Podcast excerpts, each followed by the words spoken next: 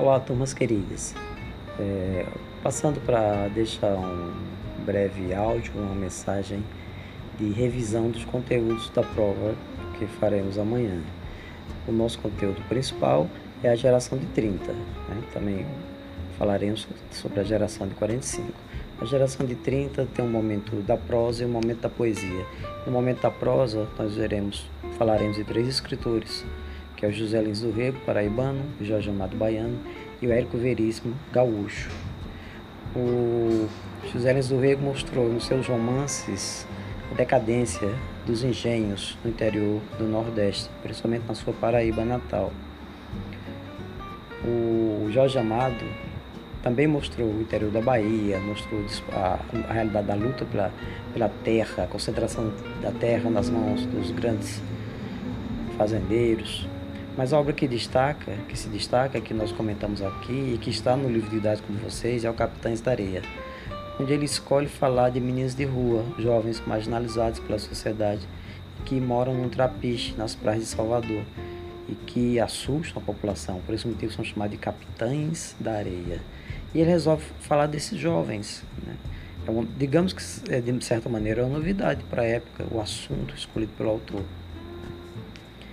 No Rio Grande do Sul nós temos o Érico Veríssimo que escreve a saga daquele estado, uma, uma, é, um conjunto de romances a que ele deu o nome de O Tempo e o Vento, onde além de narrar a história de duas famílias, ele vai recontando, vai inserindo a história da própria formação do estado do Rio Grande do Sul.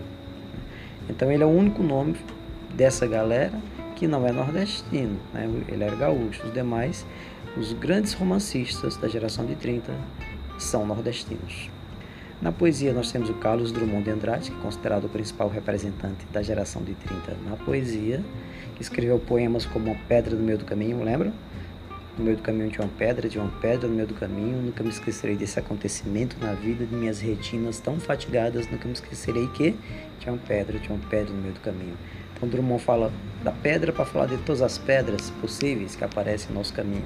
Nesse primeiro momento da sua poesia, ele faz essa poesia irônica, essa, essa poesia que fala muito da própria linguagem poética. No segundo momento, ele vai ficar mais preocupado com os problemas do mundo. Vive, ele assiste a Segunda Guerra Mundial. Escreve poemas como José, lembra? E agora, José? A festa acabou, a luz apagou, o povo sumiu, a noite esfriou. E agora José, que é uma expressão que entrou para a língua portuguesa e foi criada pelo Carlos Drummond de Andrade. Em sua homenagem, foi criado o Dia Nacional da Poesia no Brasil, que é comemorado agora no final do mês, dia 31 de outubro. Mas outros dois poetas também se destacam, aliás, mais de dois.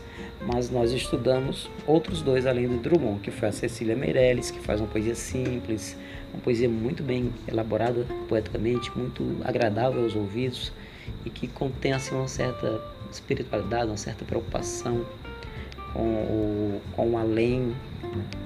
E o Vinícius de Moraes, começa religioso no primeiro momento, depois vai falar de temas do cotidiano. E o Vinícius Moraes faz uma ponte entre a literatura e a música. Ele vai fazer parte da Bossa Nova, movimento musical que mudou a história do Brasil e que influenciou inclusive o jazz nos Estados Unidos. O Vinícius Moraes é um dos autores da Garota de Ipanema, lembram? Olha que coisa mais linda, mais cheia de graça, ela menina que vem, que passa, um doce balanço, o caminho do mar, que é uma das músicas brasileiras mais conhecidas no exterior. Então Vinícius Moraes também atuou na música, fez músicas inesquecíveis ao lado de Tom Jobim, de Toquinho, de João Gilberto. Ele é o outro representante da poesia de 30. Em 1945 começam a surgir novidades, como João Cabral do Melo Neto, que é o principal nome da geração de 45. João Cabral Velho Neto é um poeta pernambucano que no primeiro momento faz uma poesia muito objetiva, uma poesia muito séria, uma poesia sobre o próprio ato de fazer poesia. Mas no segundo momento começa a falar de questões sociais. Então ele fala dos trabalhadores que moram e trabalham às margens do rio Capibaribe, no Recife, por exemplo. E depois vai fazer um alto de Natal, uma poesia que também é uma peça que se chama Morte e Vida Severina. Ele pega um nome próprio, Severino Severina, e transforma num adjetivo. Uma vida severina e uma morte severina. Né? E conta essa história em sua peça de um severino que perambula pelo interior do Nordeste, só encontra seca, morte, falta de perspectiva. Chega na periferia do Recife, também continua vendo isso, pessoas sem esperança, sem melhoria de vida. Esse é o Alto de Natal pernambucano. Alto de Natal. Por quê? O alto é uma peça, um tipo de peça antiga, surgida em Portugal. Lembra do Alto da Compadecida? O Alto da Compadecida, embora seja recente, é do século XX, mas se baseia nesse modelo antigo de peça. O Morte e Vida Severina também é um tipo, é, é, baseia-se nesse tipo de peça, nesse alto, alto com U, não alto com L. Alto com L é alto de altura. Por que alto de Natal? Porque, embora mesmo Severino vivendo tudo isso, toda essa tristeza, ele no final da história nasce uma criança. E essa criança faz com que o Severino deixe de pensar em morrer e continue tendo esperança na vida. Morte e Vida Severina é a principal peça do João Cabral de Melo Neto, que é o principal representante da geração do 45.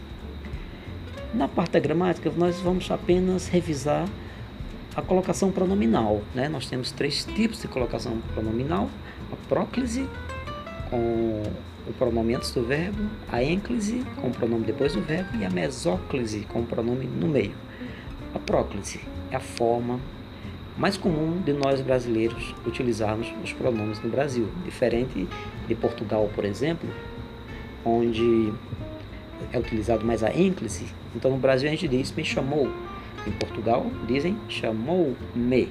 Então o pronome oblíquo me fica depois do verbo. Em Portugal nós temos uma ênclise, mas no Brasil a gente diz me chamou. Temos um próclise, o pronome a seu verbo.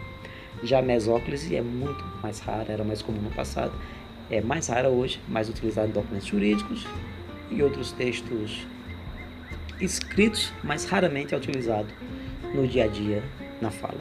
Ok? Então esses são os assuntos e boa prova para todos. Até amanhã.